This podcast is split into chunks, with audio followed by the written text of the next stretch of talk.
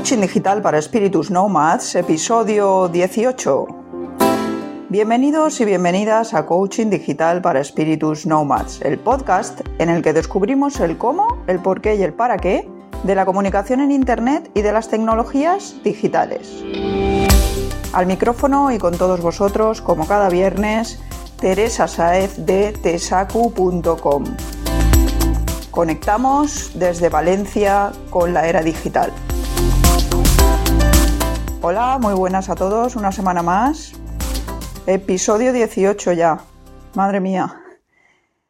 A ver, eh, hoy tenemos, hoy va a ser un programa creo un poquito más largo, ¿vale? Tenemos algunas cosas que comentar. Lo primero que quiero comentaros es que la semana pasada, el viernes, os mandé a los que estéis suscritos al blog, os llegó por partida doble lo que es el boletín, la newsletter, con las novedades del blog. Esto pasó porque he hecho un cambio de Akumba Mail, que era la plataforma de email marketing que utilizaba, como ya os dije, a Mail Relay. Em, más adelante ya os explicaré por qué he tenido que hacer este cambio, que además lo tuve que hacer así un poco, un poco rápido, ¿vale? Porque mi idea no era haberme ido de Akumba Mail. Hacía pocos meses que me había mudado a Akumba Mail y no era mi idea, pero tuve que hacerlo, ¿vale? Porque no me ofrecía lo que necesitaba y tuve que hacerlo. Las primeras impresiones son muy positivas eh, de esta nueva plataforma eh, de, Mail Relay. En el futuro, en un futuro muy próximo, os haré un análisis comparativo y os contaré por qué me he cambiado. Y bueno, que sepáis que lo del experimento del email marketing que estoy haciendo también voy teniendo datos y va bien la cosa, ¿vale? En cuanto al tema del día, es el mejor smartphone para un nomad, como bien dice el título. Para que os situéis un poco, os explico de dónde viene esta temática de hoy. Mi terminal actual es un LG G2 libre y en color blanco que me compré en octubre de 2014.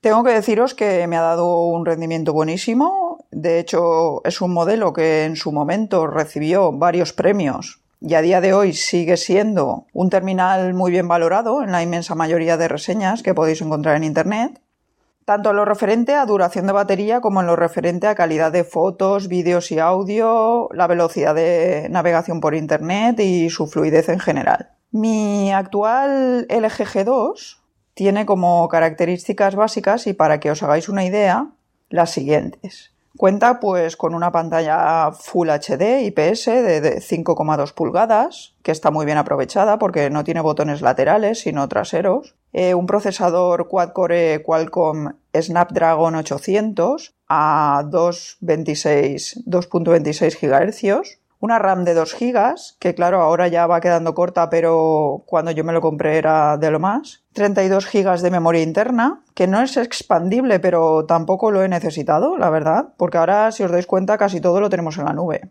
Cuenta también con una batería de 3.000 mAh, con un uso moderado casi estaba dos días sin cargarlo y con un uso intensivo superaba el día sin problemas, eso al principio, ahora ya va durando menos.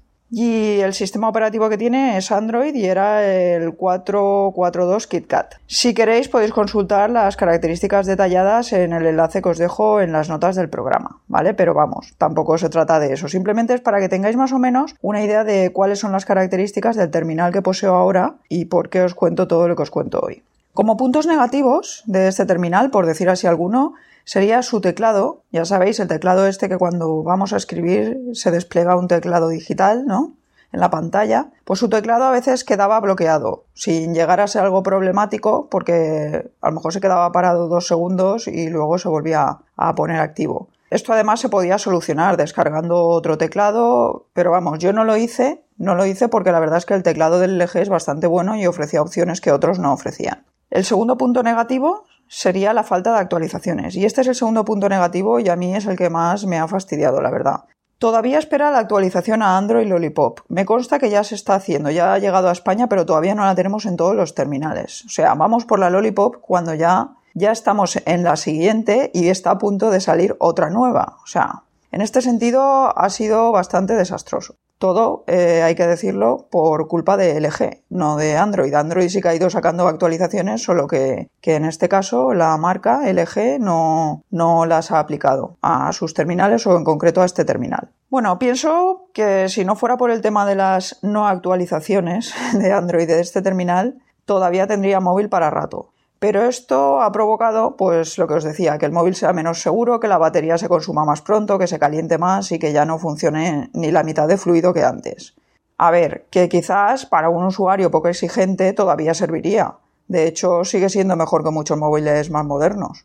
Pero para alguien como yo, que trabaja prácticamente con el móvil todo el día, pues ya ha llegado a suponer un problema. Si lo queréis para llamadas, WhatsApp y poco más, va de lujo, vamos.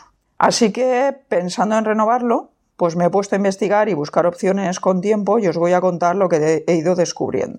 Porque todos en algún momento vais a tener que renovar vuestro móvil y si seguís este podcast, pues es fácil que tengáis un perfil nomad y nómada como el mío y que os sean útiles mis averiguaciones, porque alguien como nosotros necesita el móvil como herramienta de trabajo. Pero antes os voy a explicar para qué uso y no uso yo el smartphone y así podréis entender mejor la diferencia entre lo que tengo y lo que busco y la importancia ¿no? de esto.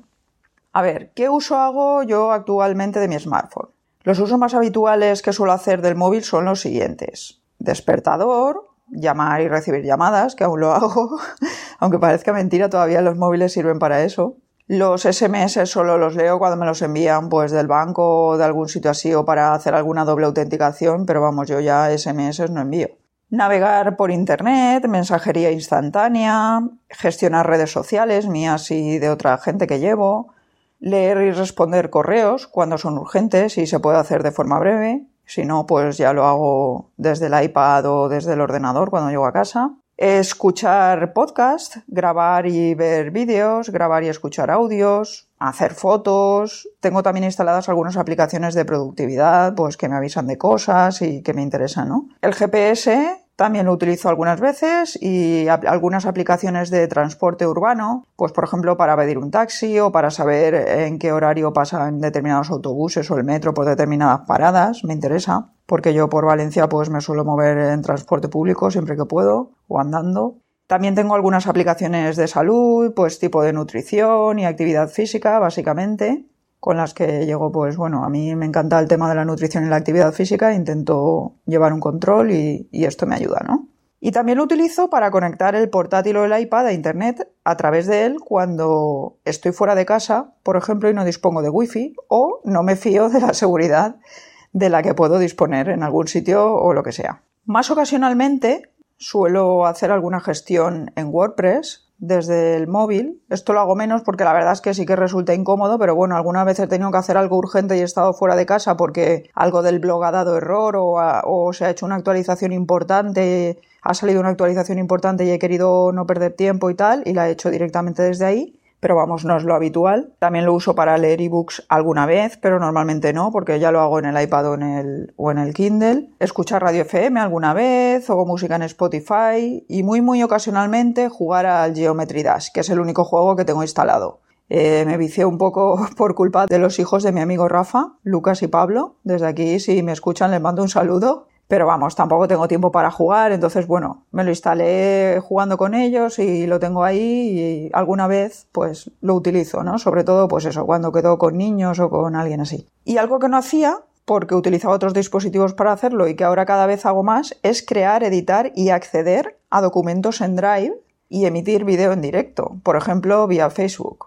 Así pues, para poder seguir cumpliendo con estos usos de una manera cómoda y fluida durante al menos los dos años siguientes, Considero que el móvil que busco debería cumplir con las siguientes características. Mi futuro móvil debería ser más o menos así, ¿no? Como os voy a decir ahora. Eh, debería ser un terminal libre porque hace años que decidí dejar de depender de ninguna operadora de telefonía. Esto lo tengo muy claro. Funcionar con sistema operativo Android, versión Marshmallow, que es la última que en este momento tienen todos los usuarios como mínimo, aunque está a punto de salir una nueva ser de un fabricante que ofrezca soporte y que esté comprometido con las actualizaciones, contar con un procesador de al menos 8 núcleos, poseer de 4 GB de RAM en adelante, ya que de esto depende en gran parte la fluidez del teléfono y el poder trabajar con varias aplicaciones a la vez. También debería ofrecer una capacidad de almacenamiento interna, esto es sin necesidad de añadir una tarjeta micro SD de al menos 32 GB, como el que tengo ahora, No sé si lo sabéis, pero cuando tenemos eh, memoria la memoria interna funciona mucho más rápido que cualquier memoria que nosotros podamos añadirle al teléfono, sea tarjeta o sea lo que sea. Entonces, pues bueno, sí, si es interna nos limita la capacidad, pero realmente es que va a funcionar mucho mejor el móvil. Entonces yo prefiero que la tenga interna y con 32 GB me es más que suficiente. Debería de contar con una pantalla, pues yo he calculado que de entre 5,2 pulgadas, que es lo que tengo ahora, y un 5,5 como mucho, porque es que a mí teléfonos más grandes yo no quiero, la verdad. Ya 5,5 me parece lo suficientemente grande y algunos que no aprovechan muy bien el terminal y, aparte de la pantalla ocupan bastante más, y vamos, eso los descarto. Debería disponer de cámaras delantera y trasera, la mayoría de los móviles ya disponen de ellas, pues de al menos 5 megapíxeles y 16 respectivamente. Debería permitir la multitarea, es decir, el trabajar con varias aplicaciones a la vez, disponer de estabilizador de imagen por el tema de los vídeos y ofrecer una duración de batería pues suficiente como para aguantar una jornada laboral con un uso intensivo. Vamos a ver, por lo menos 3000 miliamperios, que es lo que tengo ahora, y que estén bien optimizados. Debería también de incluir la opción de carga rápida, porque, pues eso, soy consciente de que las baterías hoy en día todavía no están al nivel de las prestaciones que ofrecen los móviles y la mayoría de las veces no duran lo que deberían. Características que pueden parecerme interesantes, pero que en este momento pues no son decisivas para mí a la hora de decidirme por uno u otro terminal, son la autenticación mediante huella dactilar, la conexión USB tipo C, la radio FM, la doble SIM y el venir con permisos de root. Os dejo una guía para comprar un teléfono móvil que escribí en el blog donde explicaba las diferencias entre unos móviles y otros y las diferentes características para qué servían y hasta qué punto eran importantes. Vamos, todas esas cosas que cuando vais a comprar un móvil os ponen las características y que a veces no entendemos muy bien para qué son y el elegirlas mal pues puede hacer que el móvil no cumpla con lo que necesitamos. Si os podéis imaginar que conseguir un terminal con las características que os acabo de comentar y por un coste que no supere los 400 euros que me he puesto como límite, pues os podéis imaginar que no es tarea fácil. El primero que me vino a la cabeza fue el LG G4, aunque cuenta con 3 GB de RAM solo. Como os decía antes, he tenido muy buena experiencia con LG, pero me da mucha rabia el tener que cambiar de móvil solo porque una marca haya decidido no actualizar sus modelos. Y no sé si se lo perdonaré. Con Samsung ya me pasó el tema de que no actualizaran el dispositivo, tener que cambiarme por culpa de esto y entonces nunca se lo perdoné y no he vuelto a comprar un dispositivo Samsung y creo que no lo haré, a no ser que cambien mucho su tecnología y su, o más que su tecnología, la tecnología es buena, su política de actualizaciones. Aunque me consta que en este caso el Marshmallow ya ha llegado a este modelo de la marca, no acabo de fiarme, sobre todo teniendo en cuenta que en estos días saldrá lo que os estaba diciendo antes, una nueva versión de Android, el Android 7 o más conocido como Android N. Después, pensé en un Nexus 5X de 5,2 pulgadas que cuesta entre 310 y 338 euros en Amazon. Está muy rebajado. Es un terminal Android puro, producido por el mismo Google y con colaboración en este sentido de LG, que asegura el tema de las actualizaciones y de manera rápida. Pero no es muy adecuado para grabar vídeo en movimiento, porque carece de estabilizador de imagen, que prácticamente todos los móviles de hoy en día lo poseen. Además, posee solo 2 GB de RAM. Eso sí, su cámara ha mejorado muchísimo con respecto a modelos anteriores. Estando en esto, de repente descubrí que estaba a punto de salir el HTC OnePlus 3, que ya ha empezado a venderse en la India y cuesta 399 euros. Muy ajustado ya al presupuesto. Es un pepinón de móvil, o eso parecía, hasta que han empezado a venderlo y la gente no ha hecho más que quejarse porque de los 6 GB de RAM que trae, parece que solo tiene en uso 4 gigas. Los otros 2 gigas restantes están capados, según ha confirmado la, la propia firma, para optimizar la duración de la batería. Sea como sea, también ofrece características como 64 GB de memoria interna, procesadores Snapdragon 820 a 2.7 GHz, pantalla de 5,5 pulgadas, cámara de 16 megapíxeles y batería de 3.000 mAh, además de permitir el uso de doble SIM y de carga ultra rápida. Y también viene ruteado de casa. Es un mini ordenador en toda regla. Yo he visto los análisis y valoraciones que se han hecho de él y la verdad es que no funciona nada mal a pesar de este pues sin sentido de los 2 GB de RAM desperdiciados y de que aún así la batería no acabe de cumplir con la duración que la marca prometía. Esto un gama alta al precio de un gama media, eso sí. Otro de los que estaba y está a punto de salir a la venta, esto será el 10 de julio, pero ya se puede hacer la precompra, es el Bernet o Bernie Apollo Light. Cuesta 200 euros aproximadamente. Se trata de un terminal de una nueva marca china que ya sorprendió con el anterior y primer terminal que sacó al mercado, con un precio que rondaba solo los 100 euros, y que próximamente también lanzará al mercado el Bernie Apollo, que sería el hermano mayor del que os he comentado que he estado mirando. Este lo sacaría por unos 360 euros aproximadamente. El Bernie Apollo Lite, que es el que os he comentado que estaba mirando, viene con Android 6, Marshmallow, eh, una pantalla de 5,5 pulgadas Full HD, procesador de 10 núcleos, lleva el procesador Helio X20 de 2.3 GHz. También trae 4 GB de RAM y 32 GB de memoria interna, que se pueden ampliar en este caso a 128 mediante una tarjeta externa, cosa que no está nada mal. Tiene una batería de 3180 mAh. También trae lector de huellas digital de 360 grados, carga ultra rápida mediante USB tipo C y cámara trasera de 16 megapíxeles y delantera de 5 megapíxeles. Además de ser metálico, y venir ruteado también, es decir, que podemos personalizarlo a nuestro gusto porque disponemos de todos los poderes sobre el terminal. Los peros de este terminal. Pues hay quien prefiere el procesador Snapdragon, que es el que llevan la mayoría de terminales Android.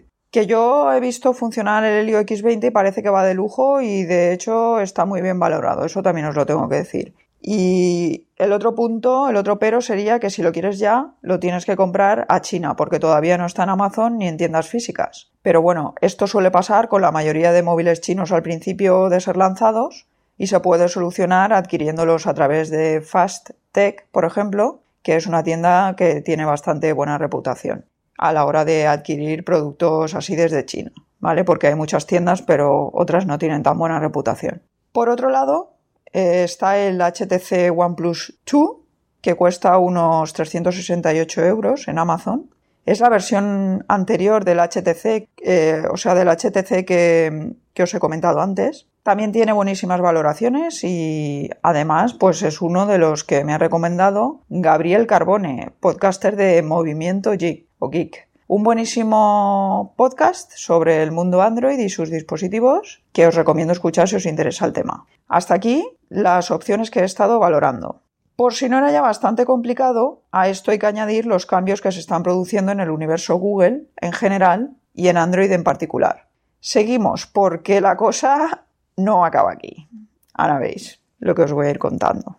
Como os decía, si a todo lo que acabo de contaros le añadimos que Google está creando un nuevo modelo de negocio con respecto a Android porque está cansado de que diferentes marcas que deciden no actualizar sus terminales, incluso de gama alta, echen la culpa de las no actualizaciones a Android para engañar a sus consumidores cuando no es así. Una de ellas es Samsung, cuya política de actualizaciones deja muchísimo que desear, incluso en sus terminales de gama más alta, pues la cosa se complica por momentos porque Google está llevando a cabo acciones que hacen pensar que de manera inminente convertirá a Android en un sistema exclusivo tipo el que tiene Apple y sus iPhone, y dejará de ceder su sistema operativo a diferentes marcas como ha venido haciendo hasta ahora.